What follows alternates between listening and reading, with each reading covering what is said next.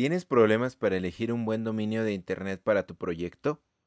Si quieres tomar una buena decisión y elegir el mejor, quédate con nosotros. Este es Super Expertos Online, episodio 6.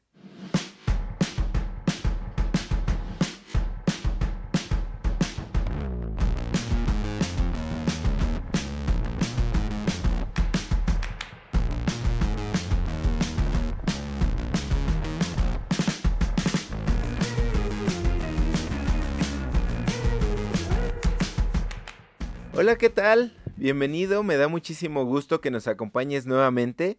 Y si esta es la primera ocasión que nos escuchas, me presento. Mi nombre es Cristian Frías y soy un apasionado del marketing y los negocios por Internet.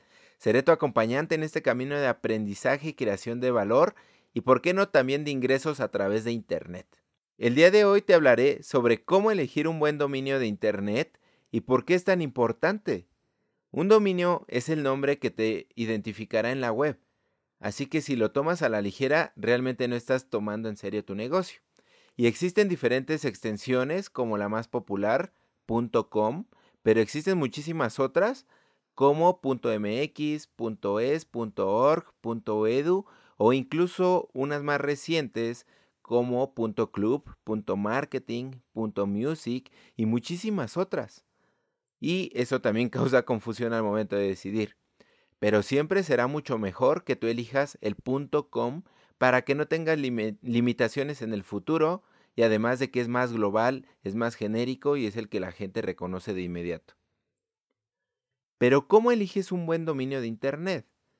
Primero, antes que nada, debes de tener claro qué objetivo tienes.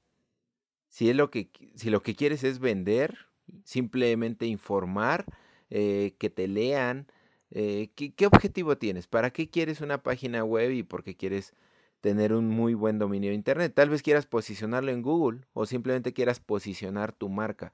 Debes de tener muy claro qué es lo que quieres antes de elegirlo, si no después te vas a arrepentir. Y debes de checar los siguientes elementos. Que tu dominio sea fácil de escribir, que no confunda a las personas, tal vez si va con una H o con dos Hs o con doble T, que no sea confuso para los usuarios, que sea fácil de escribir. Tampoco debe de tener números, porque confunde a las personas si lo tiene que escribir con número eh, o textualmente. Algo que tampoco debes de hacer es incluir guiones.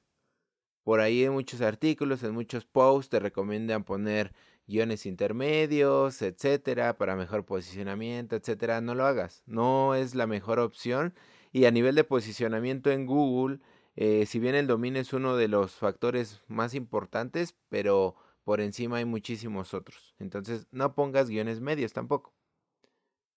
Otro punto importante, y creo que de los más importantes, es que tu dominio sea corto, que de preferencia sea dos o máximo y haciendo una excepción tres palabras.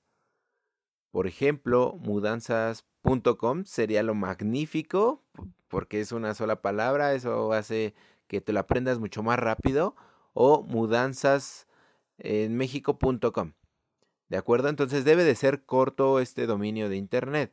También te acabo de dar implícitamente otro otro tip, otro consejo que es el uso de una palabra clave.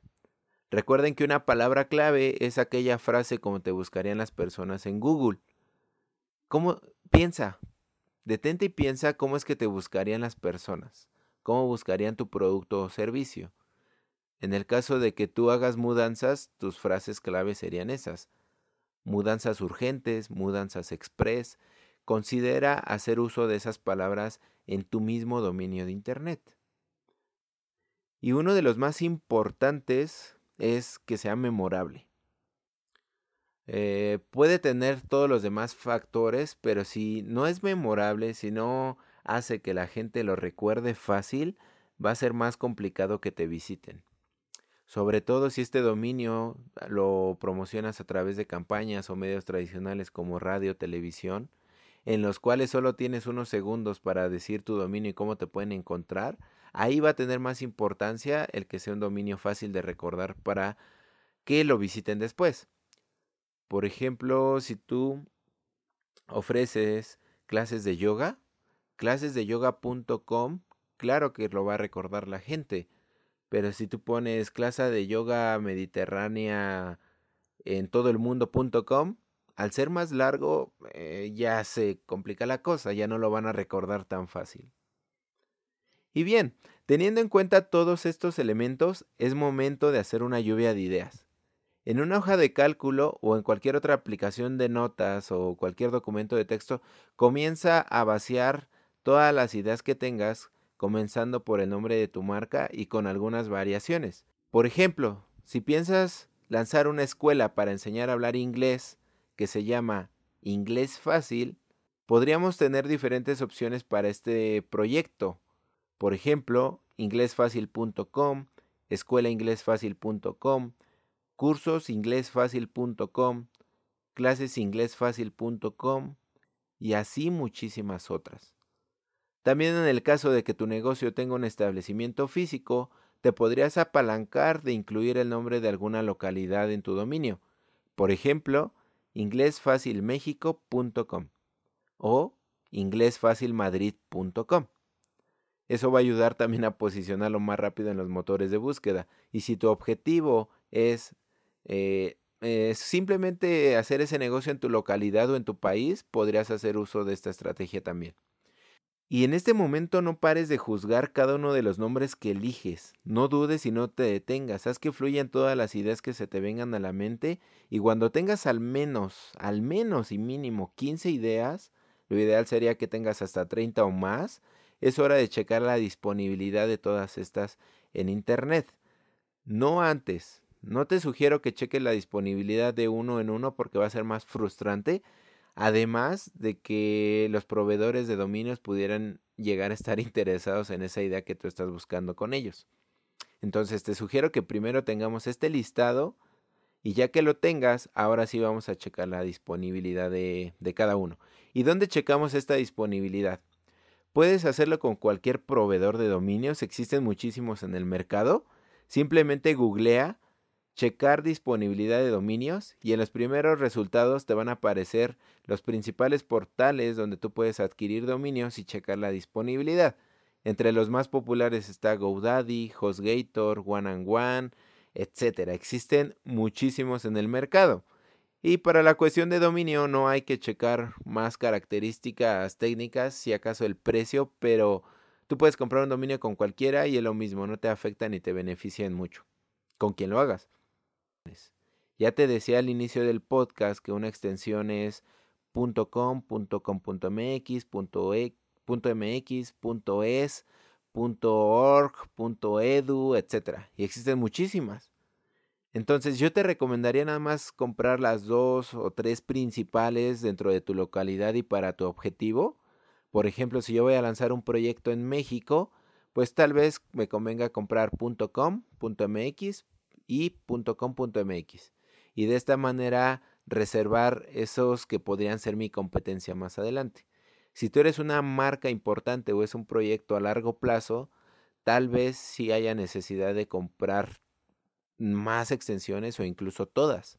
Por ejemplo, Microsoft, Facebook o Coca-Cola, créeme que ellos tienen casi, o si no es decir, todas las extensiones aparcadas con su, con su nombre. Y el costo, ¿cuál es el costo de un dominio si no es que has comprado uno antes? El costo de un dominio de Internet eh, está alrededor de 10 dólares.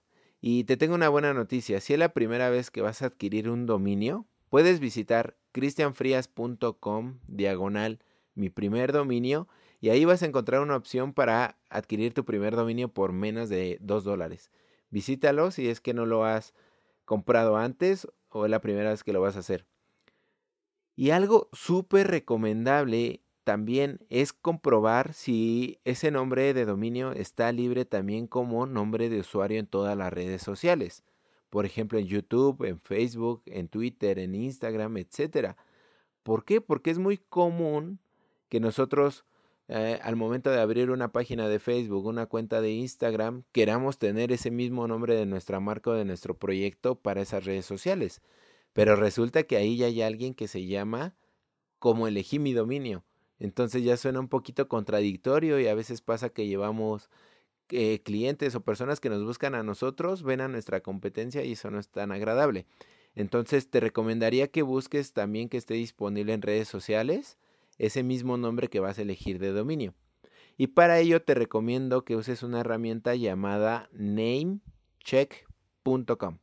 Te la deletreo N A M E C H K.com. namecheck.com. Y ahí podrás ir validando todas estas ideas que ya tienes de una manera muy ágil, muy sencilla y cuando ya cheques que esté disponible tanto tu dominio.com como de nombre de usuario para todas las redes sociales, pues ahora sí a tomar acción y a comprarlo y apartarlo en todas estas redes sociales.